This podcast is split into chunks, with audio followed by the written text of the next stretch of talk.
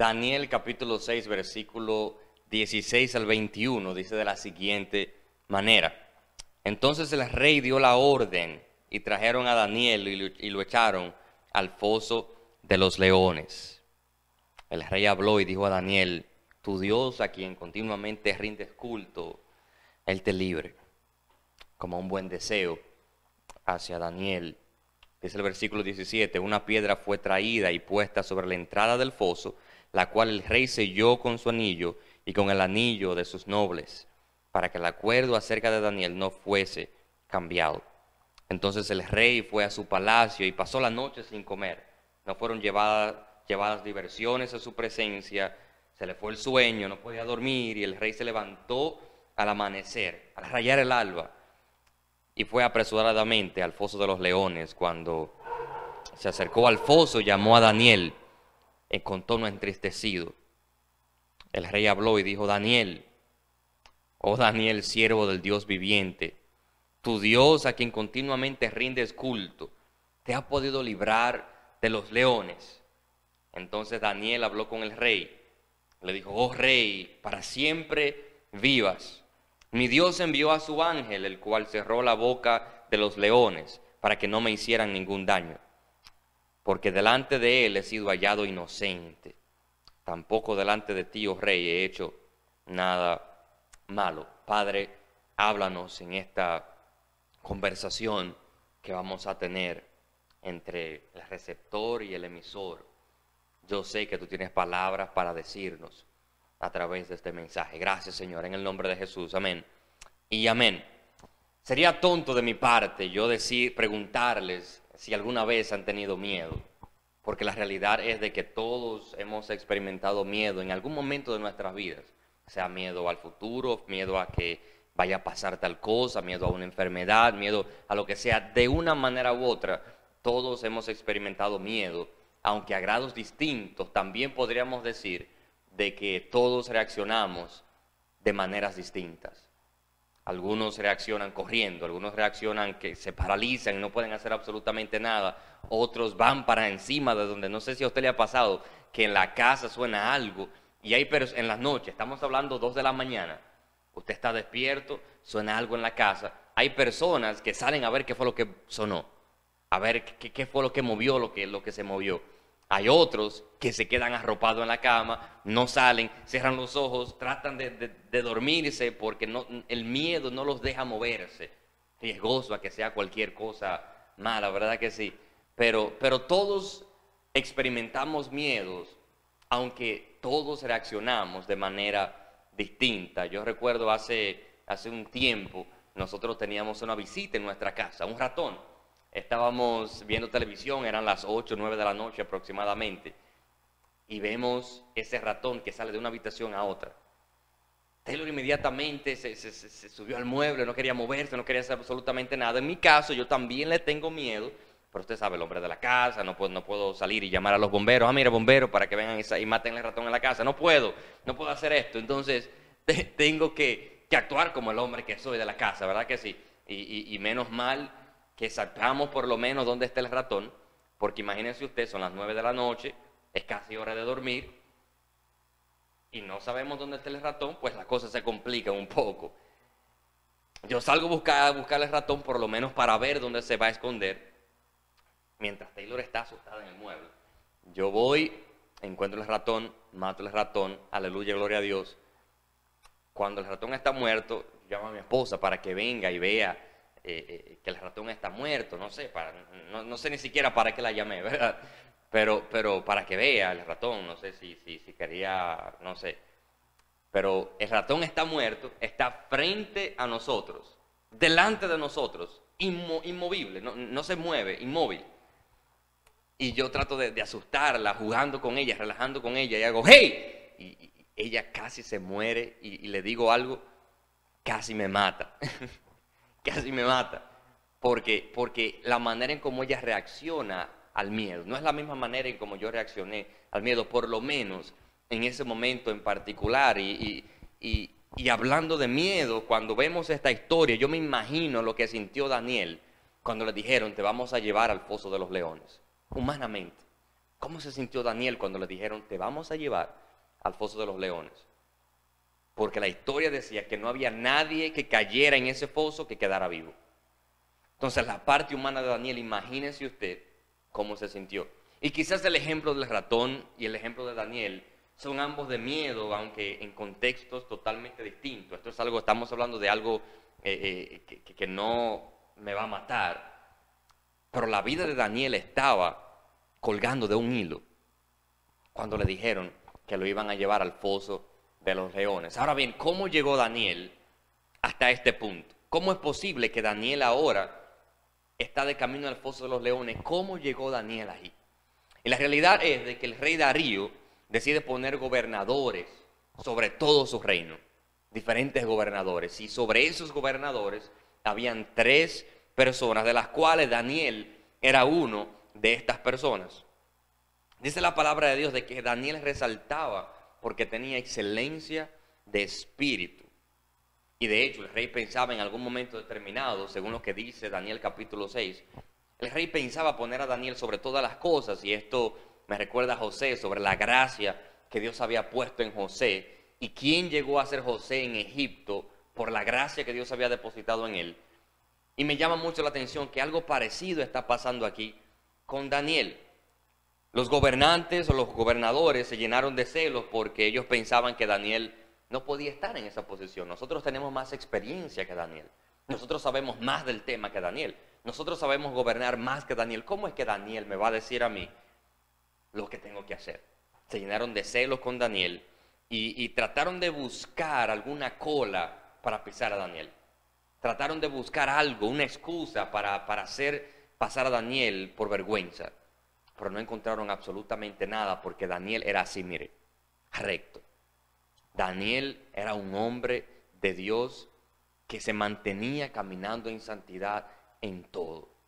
No hubo manera de encontrar algo. Y yo me pregunto si hoy en día tenemos cristianos que caminan recto, cristianos que caminan en santidad independientemente de lo que esté sucediendo a nuestro alrededor, independientemente si mis amigos están haciendo las cosas mal, independientemente si mis compañeros de trabajo están haciendo las cosas mal, todavía podemos nosotros mantenernos fieles al Dios que nos llamó o vamos a dejarnos influenciar por lo que los demás están haciendo. Todavía hay cristianos en el día de hoy como Daniel.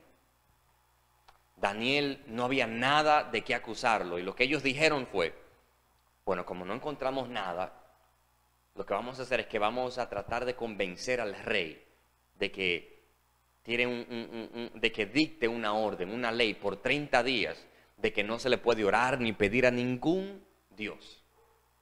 Ellos sabían que Daniel le oraba a su Dios tres veces al día. Abría la ventana que daba a Jerusalén y ahí estaba Daniel. Daniel recuerda de que no tiene templo, está exiliado, absolutamente nada. Y Daniel está todavía en dirección a Jerusalén buscando al Señor, aun cuando el templo ya estaba destruido. Honestamente, el rey no estaba muy de acuerdo con esta decisión de, dar esa orden, de dar esa ley, de dictar eso, porque no le veía quizás valor alguno como lo veían los demás gobernadores. El asunto es que los gobernadores pues convencieron al, al rey Darío para que dictara esa orden de que no se podía pedir, no se le podía orar a ningún dios por 30 días. Convencen al rey, especialmente para hacerle daño a Daniel, porque ellos no querían que Daniel estuviera sobre ellos en cuanto a autoridad se refiere. Una vez dictada la orden, Daniel, como de costumbre, se entera de esto, pero sigue haciendo su vida normal, sigue haciendo, llevando su vida de oración normal. Y llega un momento en el que los gobernantes, los gobernadores están acechando, están buscando el momento en el que Daniel va a orar para ellos agarrarlo en el momento. Mm. Llegó el momento en el que Daniel se puso a orar y ellos agarraron a Daniel en ese momento. Fueron directamente donde el rey y dijeron, rey, Daniel acaba de romper la orden que fue dictada por usted. Y el reglamento dice, la ley dice que aquel que no cumpla esta orden, va directamente, ¿dónde? Al foso de los leones. Dice la palabra de Dios de que el rey trató de hacer cualquier cosa porque hasta cariño le había cogido Daniel, por lo excelente que era él en lo que sea que hiciera. Hasta cariño. Y él trató de hacer, de, librar a Daniel, de que no lo mandaran al foso de los leones, pero ya la ley estaba dictada, ya no quedaba de otra, había que cumplir la ley. Manden a buscar a Daniel para llevarlo al foso de los leones. Y yo me imagino lo que pensó Daniel, el momento en el que le dijeron, te vamos a llevar al foso de los leones. Yo me imagino lo que pensó Daniel. Daniel estaba haciendo la voluntad de Dios. Daniel estaba orando, no fue un tema como, como, como, como, como en los evangelios que encontraron a una mujer sorprendida en adulterio. Ella sí tenía que temer, porque la ley decía que había que apedrearla. Pero Daniel, Daniel estaba orando al Señor. Señor, ¿cómo es posible que tú le vas a permitir que esto pase a un hijo tuyo que está buscándote? No se supone que tú tienes que protegerlo, Señor. La Biblia no dice que Daniel se quejó de ninguna manera contra Dios. Pero sí me imagino el miedo que tenía. Sí me imagino cómo se sentía dentro. Me imagino ese momento en el que, en el que le dijeron, te vamos a llevar al foso de los leones. Daniel sabía de que no había visto nadie que entrara al foso de los leones que saliera vivo. Y ese es el momento en el que nosotros decimos, ¿por qué, Señor? Si te he obedecido hasta ahora. ¿Por qué, Señor? Si te he sido fiel hasta ahora, voy ahora de camino al foso de los leones. Señor, yo te he sido fiel. ¿Por qué a mí? Ahora Daniel se encuentra camino al foso de los leones. Yo quiero hablarle a personas que ahora mismo se encuentran camino al foso de los leones. Yo quiero hablarle a las personas que, que le estaban pidiendo a Dios por, por sanidad y todavía van camino al foso de los leones. Yo quiero hablarle a personas que, que le pidieron a Dios por su negocio, porque el negocio va de camino a la, quiebra, a la quiebra, y ellos le pidieron a Dios con todo su ser, Señor, ayúdame con este negocio, prospera mi negocio, Señor, esté en tus manos. Y el negocio va camino al foso de los leones ese lugar donde todo el que llega muere. Ese lugar donde los que envidiaban a Daniel querían verlo. Ese lugar donde los que celaban a Daniel querían verlo. Ahora Daniel se encuentra en ese lugar. Señor, ¿por qué a mí? Justo antes de de echar a Daniel en el foso de los leones, dice el versículo 16, que vino el rey y le dijo a Daniel, el Dios tuyo, a quien tú continuamente sirves, que, que Él te libre.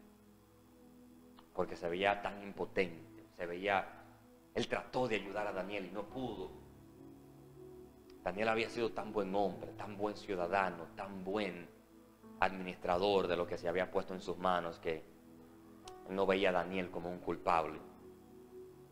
Una vez iban a echar a Daniel al foso de los leones, dice la palabra de Dios, de que el rey se fue, no podía comer, no podía dormir, no podía divertirse, todo lo que pensaba era Daniel en el foso de los leones, lamentándose quizás, yo debí de haber hecho más.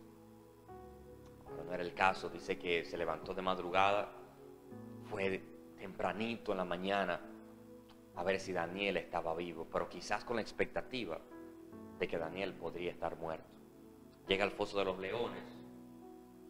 El rey sabe de que los leones serán entrenados con hambre para que cuando se tire a alguien ni siquiera tope el suelo.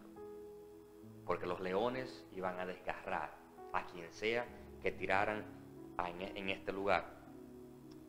Cuando el, el rey va y llama a Daniel, Daniel, el Dios a quien tú sirves, te libertó.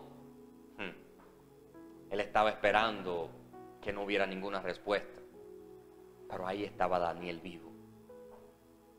Daniel estaba vivo y respondió al llamado del rey. Hmm. El rey sorprendido le pregunta, ¿cómo es que estás vivo?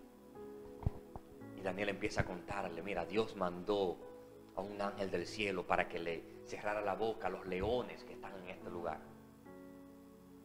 Porque yo fui hallado inocente delante de Dios. Y quiero decirte algo.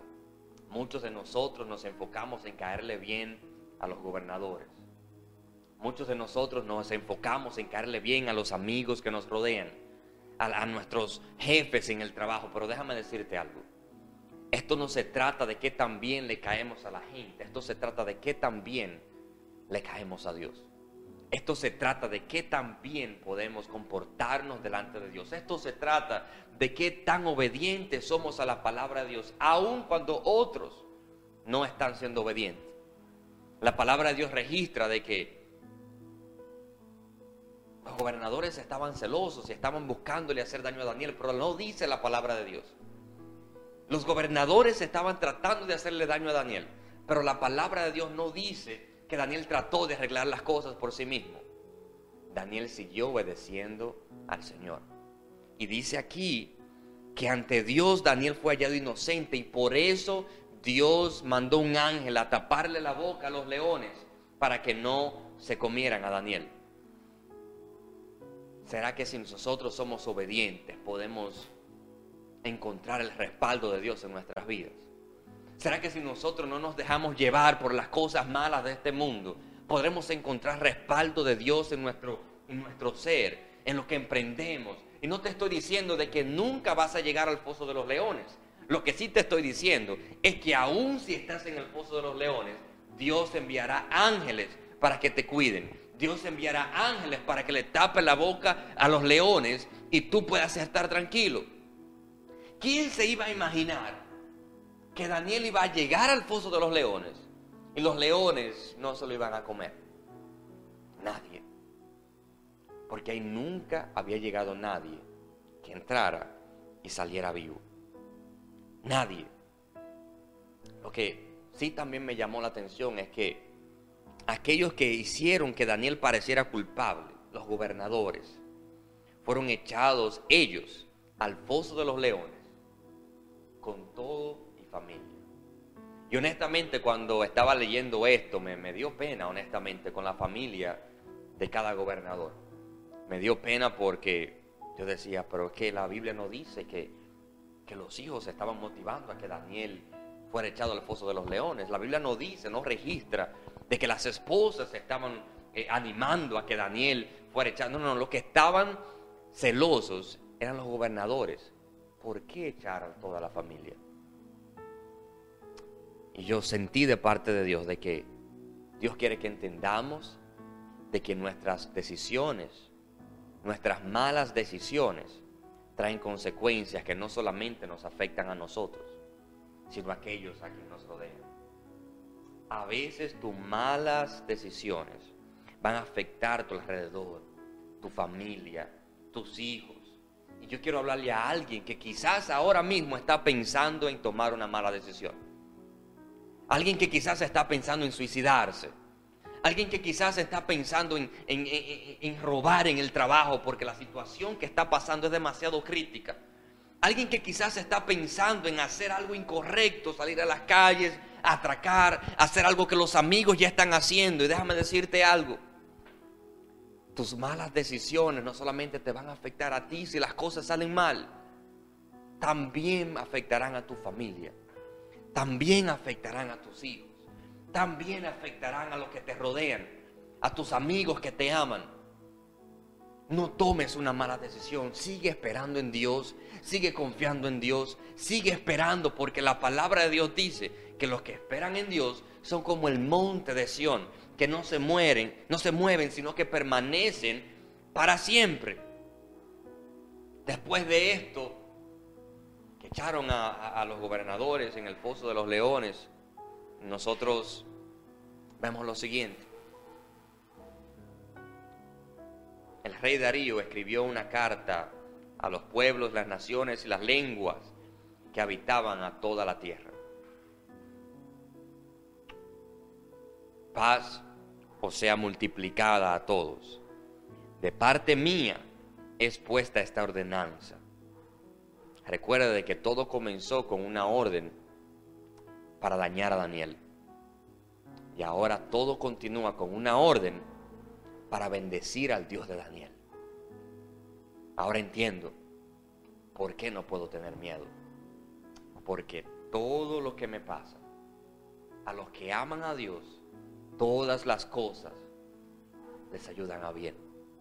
Ahora entiendo de que el yo ir al foso de los leones era simplemente una manera de Dios utilizarme para glorificar su nombre. Y quizás tú podrás decir, ahora entiendo por qué Dios permitió que yo me quedara sin trabajo. Era porque Él quería glorificarse en mi vida. Ahora entiendo por qué Dios permitió que me pasara lo que me pasó. Era porque Él quería glorificarse en mi vida. Dios siempre quiere glorificarse. Cuando vamos a la historia de Lázaro, Lázaro muerto, y, Jesús dice, esto no es para muerte, esto está sucediendo para que el Padre sea glorificado. Y déjame decirte esto, lo que te está sucediendo ahora mismo, te está sucediendo para que el Padre sea glorificado a través de ti. No hay nada mejor que ser un instrumento de justicia utilizado por Dios para su propia gloria. ¿Cuántos dicen amén? Nada mejor que ser utilizado como un instrumento de Dios para su propia gloria. Todo comenzó con una ley para dañar a Daniel. Y ahora todo continúa en el versículo 26 con una ley para que el Dios de Daniel sea glorificado. Y dice, en todo el dominio de mi reino, todos teman y tiemblen ante la presencia del Dios de Daniel. Hmm.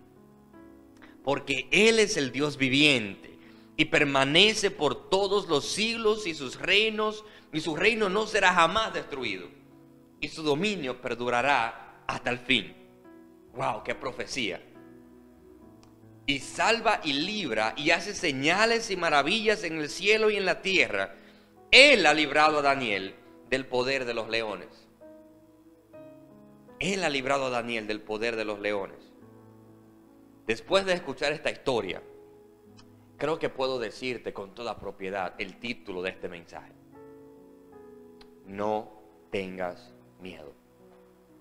No tengas miedo. No sé dónde te encuentras en la, en la vida de Daniel. Quizás te encuentras ahora mismo en un momento en el que todos te están envidiando porque Dios está haciendo cosas contigo. Quizás te encuentras en el momento en el que vas camino al foso de los leones. Quizás te encuentres en el momento ya dando el testimonio de donde Dios te sacó, de lo que Dios te libró. Pero si algo puedo decirte con toda propiedad, es que no importa en qué etapa de la vida te encuentres, Dios está contigo. Dios está contigo y no te va a abandonar. La palabra de Dios dice, y yo estaré con vosotros todos los días hasta el fin del mundo. Entonces yo puedo llegar a la conclusión, ¿por qué no puedo tener miedo? Porque Dios está conmigo. Porque Dios tiene todo bajo control. Porque Dios es fiel y cumple sus promesas. Alguien diga, Amén. Acompáñeme en oración para culminar este mensaje que Dios le ha dado a su iglesia. Padre, gracias te damos.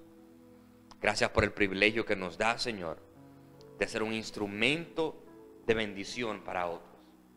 Gracias porque hoy nos has enseñado de que, de que aun cuando vamos camino al foso de los leones, tú estás con nosotros. Gracias, Señor, porque aun cuando los demás nos envidian, tú estás con nosotros. Gracias Señor porque en algún momento, así como Daniel pudo contar el testimonio de lo que tú hiciste, nosotros también podemos contar el testimonio de lo que tú has hecho con nosotros. Gracias Señor. Gracias Padre Celestial por lo que haces y por quien eres sobre todas las cosas. Gracias porque eres el mismo Dios de ayer, hoy y por los siglos de los siglos. Amén. Y amén. Dios te bendiga. Dios te guarde.